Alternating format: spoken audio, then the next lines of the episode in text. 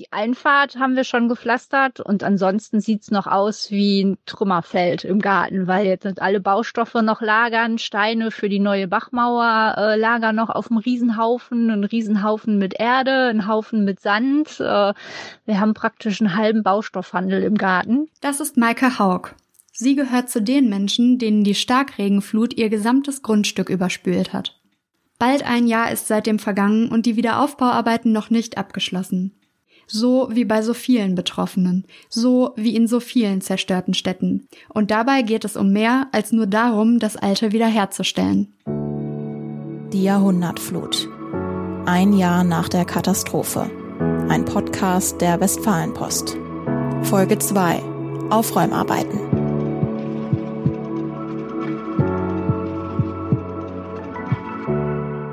Hallo, schön, dass ihr zuhört. Ich bin Gesa Born, Journalistin bei der Westfalenpost, einer Regionalzeitung der Funke Mediengruppe.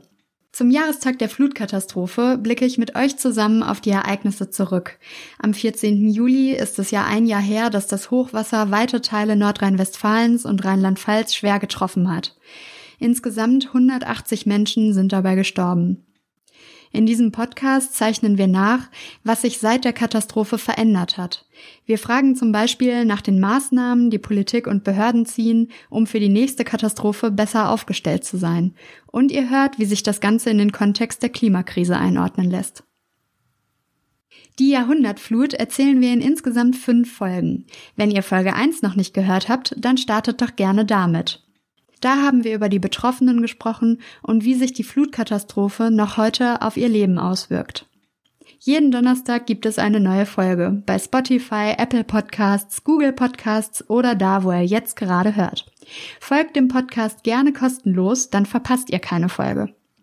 In dieser Folge geht es um die Aufräumarbeiten, um die Berge von Sperrmüll, Geröll und Treibgut und die Extraschichten derjenigen, die die Straßen wieder frei bekommen haben. Es geht um die Millionenschäden an Infrastruktur, um Brücken und Straßen, die neu gebaut werden müssen. Ich habe mich gefragt, wie lange wird der Wiederaufbau noch dauern? Wie viel an Geröll und Sperrmüll muss noch weggeräumt werden? Was sind bauliche Maßnahmen, die zu beachten sind, damit Städte in Zukunft besser gegen Hochwasser geschützt sind? Und was können vielleicht auch Hausbesitzerinnen und Hausbesitzer für Vorkehrungen an ihrem Grundstück treffen?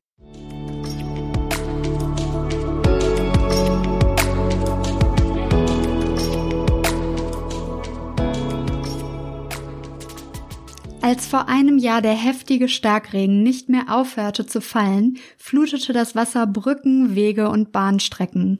Auch im sauerländischen Arnsberg entwurzelte es Bäume und machte Straßen unbefahrbar. Sebastian Niggemann, Baustraßenmeister bei den Technischen Diensten Arnsberg, ist unter anderem dafür zuständig, dass die Straßen repariert werden. Am Tag der Flut ging es aber plötzlich erstmal darum, akut die Straßen zu sichern, in den betroffenen Arnsberger Stadtteilen Mischede und Öfentrop. Weil der dortige Fluss namens Röhr über die Ufer getreten war, musste so schnell wie möglich reagiert werden. Wir haben unterstützt halt mit Baggern, LKWs, Absperrmaßnahmen durchgeführt. Ja, das war dann so der Tag, hm, es ging dann mehr hier so erst an so ab späten Abend los, spät Nachmittag, spät abends, wo wir dann halt die Öfentropper Brücke sperren mussten, weil dort mehrere Bäume vorgeschlagen sind durch das Hochwasser, haben mehrere Straßen gesperrt. Ja, dann haben wir doch ähm, ähm, zwei Gewässer freibaggern müssen, weil dort das Wasser drohte in ein Wohngebiet reinzulaufen. Haben wir in Absprache der Feuerwehr, dann haben wir dann uns entschieden, dort ähm, ein paar Rohre freizubaggern. Ja, dann war dann auch irgendwann so, nachts wurde es immer ruhiger, dann so, äh, kehrte langsam Ruhe rein, dann hab ich dann, sind wir dann alle nach Hause gefahren, und am nächsten Tag haben wir dann, sind wir dann durchgestartet mit Aufräumarbeiten. Da waren wir Mische am Sportplatz mit dem Bagger noch, haben dort, äh, dem, der ganze Sportplatz war ja auch unter Wasser dort, da haben wir dann einen ähm, Graben Richtung Röhr rübergezogen, dass das Wasser ablaufen konnte. Es wurden dann halt Bäume von Radwegen entfernt, die durch das Wasser mit angeschwommen worden sind. Das ist, kam dann so in den Tagen danach. Und noch Monate nach der Flut prägten tonnenweise Sperrmüll das Bild der Straßen. Von dem Kampf gegen Geröll, Bauschutt und Treibgut erzählt mir Thomas Schäfer. Er arbeitet für die Firma Lobbe, ein Entsorgungsunternehmen, das sich in Südwestfalen um alle möglichen Sorten von Abfällen kümmert. Thomas Schäfer ist Leiter des Havariemanagements, eine Abteilung, die sich permanent, ähnlich wie die Feuerwehr, für Einsätze in Katastrophenlagen bereithält. Wir haben hier, also ich selbst habe ab dem Tag der Flut äh, drei Wochen äh, am Stück äh, durchgearbeitet. Ja, es sind Sondertouren an Sperrmüll gefahren worden, Containerbewegung, ähm, auch viele, viele hundert und ähm, ja, wir konnten in Abstimmung da mit der Müllverbrennungsanlage äh, war eigentlich die logistische Seite, das Anliefern die größte Herausforderung. Von den Mengen her äh, konnten wir das mit, ähm, mit dem ganzen Sperrmüll, der natürlich dann in die Verbrennungsanlagen gegangen ist, ähm, gut abstimmen. Neben dem vielen Sperrmüll ein noch größeres Problem. Weil viele Firmen überflutet wurden, traten auch riesige Mengen an Öl, zum Beispiel aus Maschinen aus, die sich dann überall mit dem Flutwasser vermischten. Das war schon eine ziemliche Herausforderung, muss ich sagen.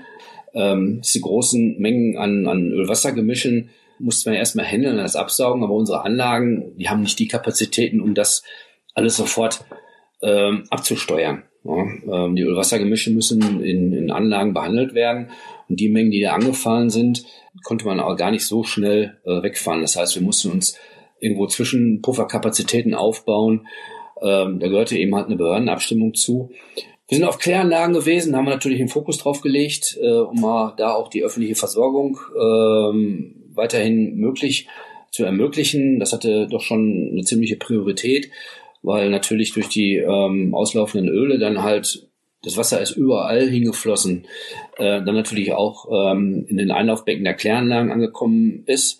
Das Öl äh, in den Mengen ist dann nicht gut für die Biologie der Kläranlage ähm, und haben dort dann eben halt auf mehreren Kläranlagen dort äh, ja diese Ölphasen abgesaugt, sodass die Kläranlage dann auch wieder weiter in Betrieb bleiben konnte, um die normalen Abwassermengen, die ja auch stark erhöht waren, dann auch managen zu können. Ne? Monatelang dauerten diese Arbeiten. Auch heute noch sind viele nicht abgeschlossen. Die Stadt Hagen hat für sich einen sogenannten Wiederaufbauplan entworfen und auch dort steht explizit drin, dass ein Jahr nach der Flut der Wiederaufbau noch im Gange ist. Allein die Flutschäden an städtischem Eigentum, unter anderem am Rathaus, die in Hagen entstanden sind, belaufen sich auf 82,5 Millionen Euro. Meine Westfalenpost-Kollegin Laura Handke hat sich in einem Artikel mit diesem Plan beschäftigt, den ich euch hier in den Show Notes verlinke. In dem Wiederaufbauplan von Hagen geht es zum Beispiel auch um durch Erdrutsche zerstörte Straßen, die neu gebaut werden müssen. Doch auch in vorbeugende Baumaßnahmen soll investiert werden für künftige Starkregenereignisse. Ein Beispiel für so eine vorbeugende Maßnahme ist eine Brücke im Hagener Namatal. Sie soll neu gebaut werden und das, obwohl die Flutschäden an der Brücke vergleichsweise gering waren. Circa 8 Millionen Euro soll das kosten. Das Problem mit der Brücke? Ihr zu geringer Durchfluss. Denn während der Flut vor einem Jahr hatte sich die Nama, eigentlich ein beschaulicher kleiner Bach, ein Nebenfluss der Lenne, in einen reißenden Strom verwandelt und das Wasser staute sich. Damit das nicht nochmal passiert, muss der Durchfluss in Zukunft größer sein. Hier, direkt an diesem Bach, steht das Haus von der Hagenerin Maike Haug, die ihr ganz am Anfang gehört habt, und ihrem Mann. Seit 20 Jahren wohnen sie hier mit mittlerweile drei Kindern. Als die Flut kam, wurde die Bachmauer weggerissen. Die Mauer trennte hinten an ihrem Grundstück den Garten vom Namerbach. Dieser wurde im vergangenen Jahr zur Wildwasserstrecke. Noch heute sieht es schlimm aus bei der Familie Haug. Die Einfahrt haben wir schon gepflastert und ansonsten sieht's noch aus wie ein Trümmerfeld im Garten, weil jetzt alle Baustoffe noch lagern, Steine für die neue Bachmauer äh, lagern noch auf dem Riesenhaufen, ein Riesenhaufen mit Erde, ein Haufen mit Sand. Äh, wir haben praktisch einen halben Baustoffhandel im Garten. Maike Haug macht einen taffen Eindruck auf mich, aber sie erzählt, dass der Moment, in dem die Wassermassen kamen, auch sie und ihre Kinder an ihre Grenzen brachten. Da war so der Moment, als wir dann angefangen hatten, das äh, Erdgeschoss im Wohnhaus zu räumen, weil das Wasser wirklich schon so hoch stand, dass es da bald reingeschwappt ist. Da war so der Moment, wo ich dann dachte, jetzt kann ich nicht mehr, jetzt breche ich Wein zusammen. Aber dann stand meine Tochter vor mir und fing auf einmal an zu weinen, weil sie Angst hatte. Ähm, und dann kann man kann man nicht als Mutter. Das war das hat mich dann auch so ein bisschen gerettet, dass ich dann äh, doch nicht zusammengebrochen bin und ruhig geblieben bin und irgendwie weitergemacht habe. Und mein Mittlerer zum Beispiel, der hat autistische Züge und ähm, dem ist es unheimlich schwer gefallen, dass sein Trampolin kaputt war dass der Pool weg war. Ähm, das sind so die Sachen, da hat man ihm das wirklich, wirklich angemerkt. Ja, da reden die Kinder auch heute noch manchmal so ein bisschen von, aber ich glaube, alles in allem haben wir das äh, gut weggesteckt. Damit sie so etwas nicht noch einmal erleben muss, hat die Familie einige Maßnahmen getroffen. Hinten auf einem Teil ihrer Gartenfläche haben sie eine Art Düne gebaut. Auf der restlichen äh, Fläche, da werden wir die Mauer wieder ein Stück hochziehen, aber auch nicht ganz hoch, weil das würde nichts bringen. Dann würde ich mir eine Badewanne äh, bauen, wo das Wasser reinläuft und mir dann äh, im Haus hochsteigt, weil es nirgendwo abfließen kann. Und da werden aber auch äh, Rohre schräg in die Mauer mit eingearbeitet, dass wenn wirklich noch mal viel Hochwasser kommt, dass es dann auch wieder abfließen kann. Auch um akut reagieren zu können, wenn viel Wasser plötzlich kommen sollte, hat sich Familie Haug gerüstet. Sandsäcke und Pumpen sind jetzt griffbereit gelagert. Schutzwände für die Terrasse will sie noch bauen lassen und für das Haus Schotten kaufen, die vor den Türen und Fenstern im Keller eingehängt werden können. Wir haben vor, uns noch ein Notstromaggregat zuzulegen, irgendwann auf Dauer, nicht jetzt akut, falls wirklich sowas in der Art wie letztes Jahr nochmal vorkommen sollte, dass man da einfach ähm, sich in den ersten Tagen Strom holen kann, weil wir hatten hier, ich glaube, zwei, zwei, zweieinhalb Wochen hatten wir überhaupt gar keinen Strom, weil ja alles äh, im Keller neu gemacht werden musste. Ähm, und dass man halt, ja, dass man die erste Zeit versorgt ist. Aufräumen heißt für Maike Haug also auch gleichzeitig vorbereiten und verbessern, damit eine ähnliche Flut in der Zukunft nicht mehr die gleiche Zerstörung anrichten könnte. Ich habe mich gefragt, googelt man das einfach oder wie bekommt man heraus, was ein besserer Schutz wäre? Über die, die Hochwasserhilfe, wir in Hohenlimburg. Die hatten äh, eine Hochwasserberatung angeboten von der Feuerwehr da ist der Herr Funke vorbeigekommen und äh, ist dann mit uns das ganze Grundstück abgegangen und wir haben ihm erzählt, was wir so vorhaben und er hat das dann praktisch noch, äh, noch ergänzt. So zum Beispiel die, diese Abläufe, die wir in die Bachmauer haben, bauen wollen, dass äh, die nicht gerade reinkommen, sondern schräg, damit äh, die mit der Fließrichtung, mit der Fließrichtung vom Bach das Wasser dann praktisch mitgerissen wird. Von der Hochwasserhilfe Wir in Hohenlimburg hatte ich in anderen Interviews in Hagen in NRW immer wieder gehört. Das ist eine Interessensgemeinschaft aus Bürgerinnen und Bürgern aus dem schwer getroffenen Hagener Stadtteil Hohenlimburg, die nach der Flut einfach helfen wollten. Heute sind sie ein Verein. Ich treffe mich mit dem Vorstandsmitglied Hans-Peter Raschke in einer leerstehenden ehemaligen Gaststätte, in die der Verein jetzt einziehen will.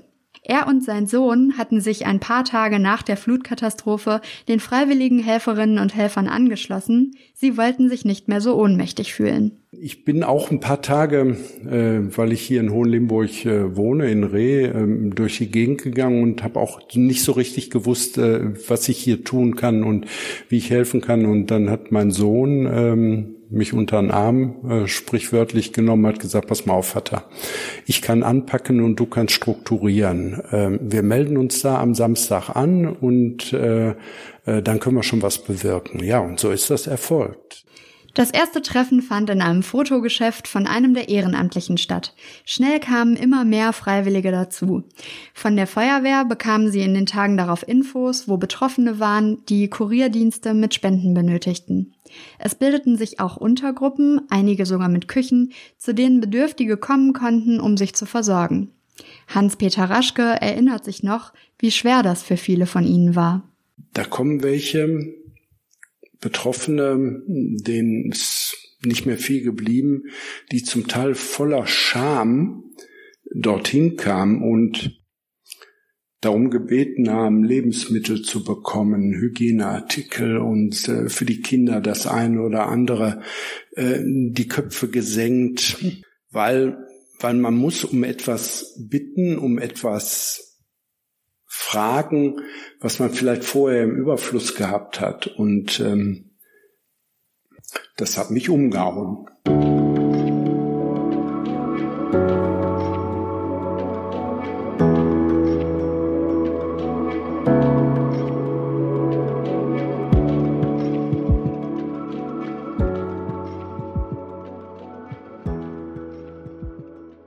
Vielleicht hört ihr es. Der ehemalige Polizeibeamte, der in seinem Berufsleben schon viele Einsätze geleitet hat, bemüht sich um einen sachlichen Ton.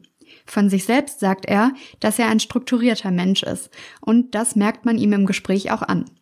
Immer wieder macht er Pausen, um seine Gedanken zu ordnen. Und doch verrät seine Stimme, dass es ihn auch heute noch bewegt, Menschen aus seiner Heimatstadt in so einer Notlage gesehen zu haben. Und er erzählt auch noch von einer weiteren Situation, die er nicht vergessen wird. An einem Sonntag im letzten Sommer gab es als Dankeschön für die Helferinnen und Helfer eine christliche Andacht und danach ein Mittagessen. Und äh, nachdem wir fertig waren und äh, uns dorthin gesetzt hatten, ähm, kam eine, eine Familie auf mich zu mit mehreren Kindern und die Frau sagte zu mir, Hallo, wir sind aus Hamburg. Wir sind heute Morgen hier runtergefahren und Sie sagen uns jetzt, wo wir anpacken können und was wir machen können und äh, haben Sie ein paar Schaufeln für uns, geben Sie uns einen Abschnitt und äh, wir räumen jetzt auf und deswegen sind wir extra hier runtergekommen. Und ich sage, kann nicht wahr sein, ne? Doch, und dann habe ich gesagt, Sie setzen sich jetzt hier erstmal hin. Sie bekommen jetzt erstmal einen Kaffee und was zu essen oder wie auch immer. Und gleich sage ich Ihnen, wo Sie hingehen. Und das war so toll, dass es Menschen gibt, die sowas machen. Das hat mich vom Hocker gehauen. Ich weiß nicht, ob ich so wäre. Ich weiß nicht, ob ich so wäre in eine, in eine Fremde, Hamburg-Hagen, das sind knapp 389 Kilometer. Ich weiß das, weil ich mit dem Fahrrad da mal hergefahren bin. ähm, aber ich weiß nicht, ob ich einfach nach Hamburg fahren würde und würde sagen, hallo, mein Name ist so und so, ich komme jetzt hier hin, gib mir eine Schippe und ich mach was. Und das war, das war an dem Sonntag das war, das war die Kirsche auf der Sahne. Das war der absolute Hammer.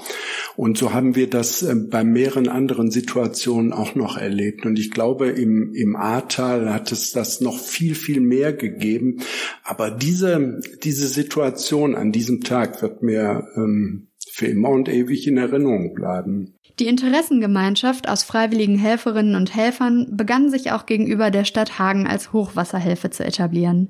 Neben vielen, vielen Sachspenden erreichten sie auch Geldspenden. Irgendwann habe die Summe an einer sechsstelligen Zahl gekratzt, sagt Hans-Peter Raschke.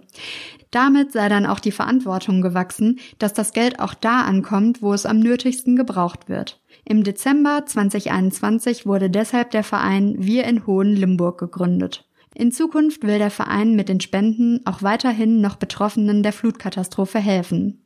Und es geht ihnen auch um Prävention. Der Verein will mit den Spendengeldern auch eine präventive Hochwasserberatung durch die Feuerwehr unterstützen. Hans-Peter Raschke wirbt dafür, dieses Angebot auch in Anspruch zu nehmen. Den Link zu der Beratung packe ich euch in die Show Notes.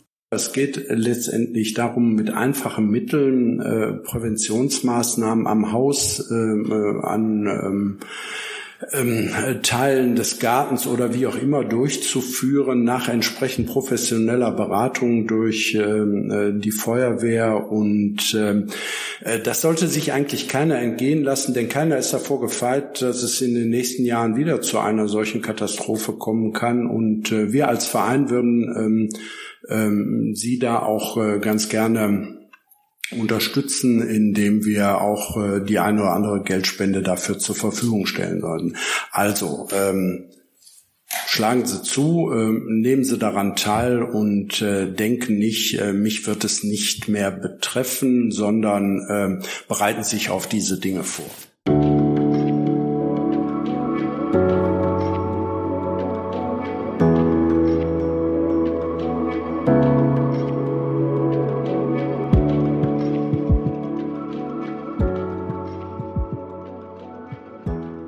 Das eigene Haus gegen künftige Hochwasser zu schützen, ist sicher super sinnvoll. Aber welche baulichen Maßnahmen können die Städte treffen? Das frage ich Michael Greive von den Hagener Wirtschaftsbetrieben.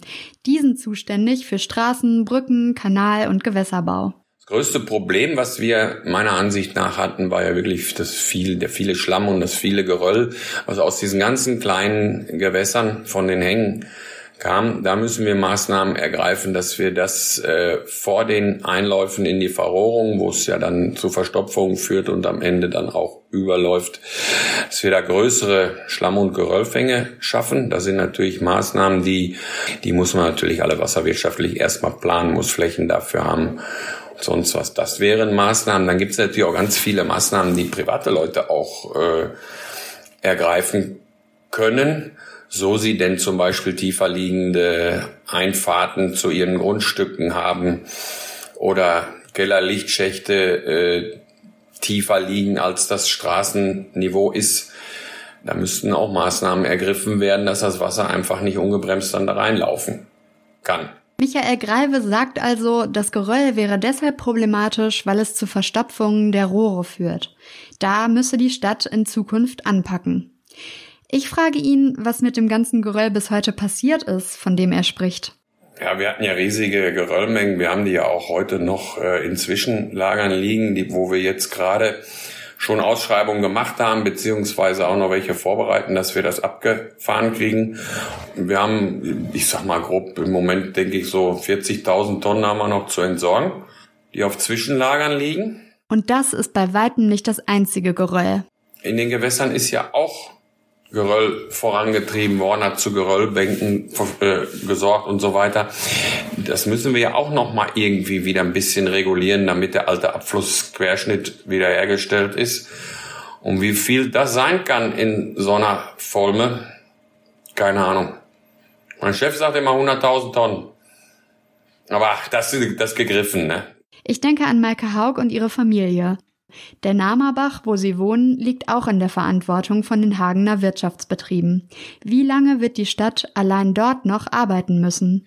Da wollen wir äh, einen größeren Durchlass bauen. Also da müssen wir quasi auch eine neue Brücke bauen. Nichts, nichts anderes äh, ist das. Das wird sicherlich ein paar Jahre dauern, vier, fünf Jahre noch, bis das soweit ist.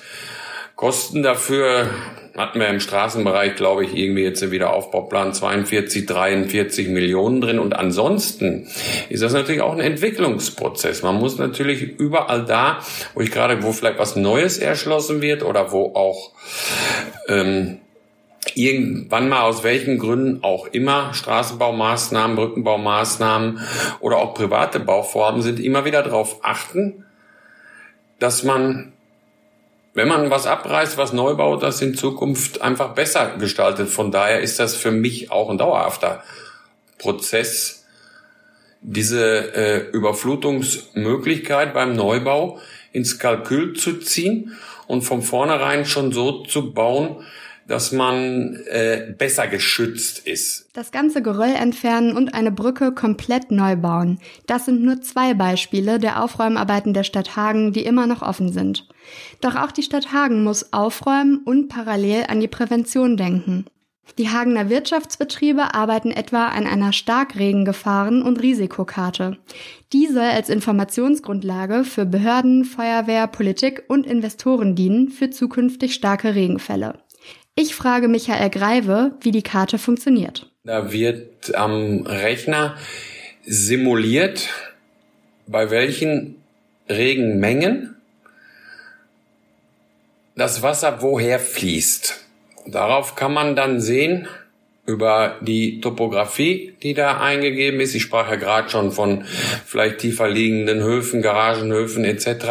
Da kann man einfach sehen, welchen Weg sucht sich das Wasser, wenn es oberirdisch abfließt? Und in diesen Risikokarten kann man sich dann gezielt Stellen auch raussuchen, wo wir dann auch Private beraten können und sagen können, hier kriegt ihr ein Problem, dort kriegt ihr ein Problem. Ist natürlich alles nur eine Simulation, aber äh, die gibt schon sehr viel äh, Aufschluss darüber, welchen Weg sucht sich das Wasser. Dafür braucht man natürlich unheimlich viele Höhen im gesamten Stadtgebiet, um gucken zu können, wo würde es denn herlaufen, wenn es denn über die Straße liefe. Das ist ja immer der Punkt. Solange der Bach noch in seinem Bachbett ist und die Volme noch in ihrem Volmebett ist und das Abwasser noch im Kanal ist, spielt es ja alles keine Rolle.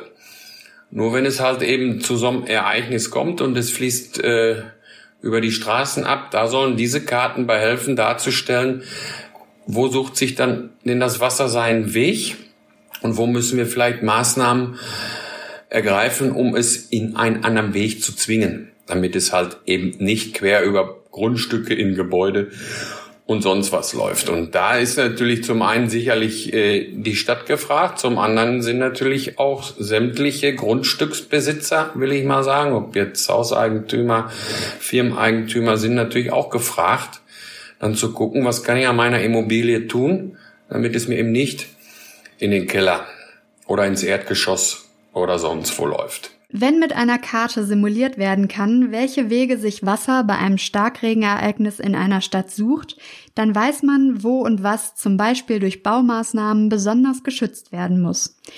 Aber müsste sich nicht auch unser Umgang mit der Natur und den Flüssen verändern?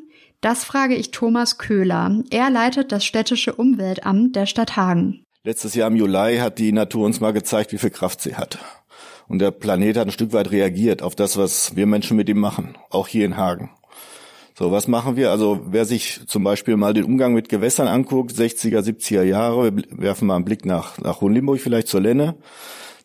Das ist ein Fluss, der sehr eingeengt wurde und den wir in den letzten Jahren im Wege einer Renaturierung ganz anders gestaltet haben. Naturnah. Heute kann er sich entfalten. Aber ganz viele Gewässer in Hagen sind eigentlich noch in dem Zustand äh, der alten Denkweise. Die sind eingeengt und man hat immer gehofft, na ja, irgendwie wird es uns vielleicht auch in diesem Maß nicht treffen. Thema Flächenversiegelung. Wir bauen immer näher ran an die Gewässer. Und vor dem letzten Jahr, Juli, waren die offenen Ohren nicht unbedingt festzustellen, wenn Bauherren zum Beispiel an entsprechende Grundstücke nutzen wollten. Und wir haben auf das Drohpotenzial der Gewässer hingewiesen. Nachher ist eigentlich jetzt die Situation, der Blick darauf ein anderer als vorher. Und ähm, so sehe ich es eigentlich auch beim Klimaschutz. Wir alle wissen, das, was wir mit der Natur machen, führt zur Klimaerwärmung, führt dazu, dass diese Starkregenereignisse zunehmen werden. Ich denke wieder an den kleinen Namerbach in Hagen und wie aus ihm im vergangenen Jahr ein reißender Strom wurde, der Maike Haugs Grundstück überflutete. Hat man sich beim Hochwasserschutz bislang noch zu sehr auf die großen Flüsse wie die Feuerme konzentriert? Ja, also ich glaube, es ist gut nachvollziehbar, dass man sich erst um die großen Gewässer kümmert. Und so haben wir auch die entsprechenden Reihenfolgen festgelegt und haben mit der Folme begonnen. Ähm, die kleinen Gewässer, das sind erstmal sehr, sehr, sehr viele. Und die waren in der Vergangenheit, also bis auf wenige Ausnahmen, so auffällig auch nicht. Aber ähm, auch da eine der Lehren, äh, die jetzt gezogen werden müssen, ist einfach, es gibt doch viele Gefahrenstellen und ja, da liegt noch viel Arbeit vor uns. Ich glaube, würde aber nicht sagen, dass wir in der Vergangenheit etwas vernachlässigt haben, äh, sondern manchmal, glaube ich, ist es einfach äh, auch sehr, sehr lehrreich, äh, wenn man dann ja sieht, welche Kraft in der Natur steckt. Die meisten Maßnahmen zielen also darauf ab, dem Wasser Raum zu verschaffen. Thomas Köhler nickt. Die natürlich dann immer in das äh, Spannungsfeld geraten mit wirtschaftlichen Aspekten, mit der Suche nach neuen äh, Gewerbeflächen. Und da gilt es einfach, die richtigen Schlüsse aus den Prognosen, aus den vorliegenden Daten auch zu ziehen.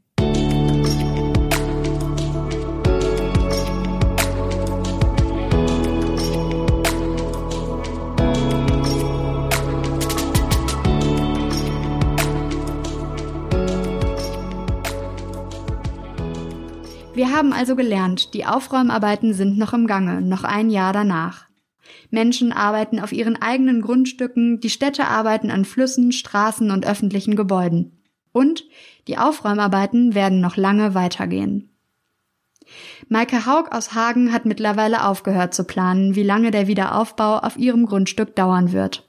Es sieht noch äh, katastrophal aus und jeder, der es auch aktuell immer noch sieht, der denkt sich, äh, oh Gott, das war ja, war ja furchtbar und wie sieht's denn hier aus? Aber wir sehen ja, wie es wie es letztes Jahr aussah und was jetzt schon alles geschafft ist, äh, bis alles komplett wiederhergestellt wird. Ähm, ich weiß gar nicht, ob wir das in einem Jahr fertig haben oder ob das vielleicht noch länger dauern wird. Aber wir haben jetzt, wir haben die halbe Terrasse fertig, ähm, wir haben ein Stückchen Strand, unser Pool ist startklar, das Trampolin der Kinder steht, zwar mitten auf der Baustelle, aber alle können jetzt soweit wieder normal leben. Ja, und der Rest, ähm, der wird halt dann fertig, wenn er fertig ist.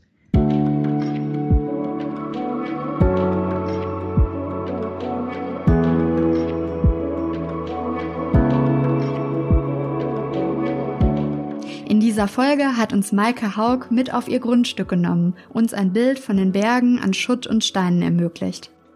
Wir haben gehört, wie sich ihre Familie mit Hilfe eines lokalen Vereins und der Feuerwehr jetzt gegen kommende Hochwasser schützen will. Wir haben gehört, wie Städte, beispielsweise Brücken und Straßen, neu bauen müssen und damit nur einen ganz kleinen Teil der noch ausstehenden Arbeiten beschrieben. Wir haben aber auch gehört, wie auch Privateigentümerinnen und Privateigentümer Vorsorgen treffen können. Natürlich gibt es noch viele weitere Maßnahmen zur Hochwasserprävention, um die es vor allem in Folge 5 gehen wird. Aus dieser Folge können wir mitnehmen, dass ein Umdenken stattfinden muss, um Wasser mehr Raum zu geben. Das fängt bei mehr Durchflussraum beispielsweise bei neuen Brücken an und endet bei der Frage, wie man generell weniger versiegelte Flächen in Städten gewährleisten kann. In der nächsten Folge möchte ich mit euch zusammen auf die Wirtschaft blicken, auf die Milliarden Schäden, die die Betriebe in der Region erlitten haben und darauf, wie sie heute dastehen. Wir wollen aber auch auf den Einzelhandel schauen und fragen, wie sich die Flutfolgen immer noch auf die Innenstädte auswirken. Wenn euch unser Podcast bis jetzt gefallen hat, dann empfehlt uns sehr gerne weiter oder lasst uns eine 5-Sterne-Bewertung bei Apple und Spotify da. Aber vor allem folgt uns, denn dann verpasst ihr keine Folge. Wenn ihr Fragen an mich habt oder Feedback, dann schreibt uns gerne eine E-Mail an flut.funkemedien.de. Mein Name ist Gesa Born, herzlichen Dank fürs Zuhören, bis zur nächsten Folge. Folgen Sie unserem Podcast kostenlos in Ihrer liebsten Podcast-App. Die Westfalenpost ist eine Zeitung der Funke Mediengruppe.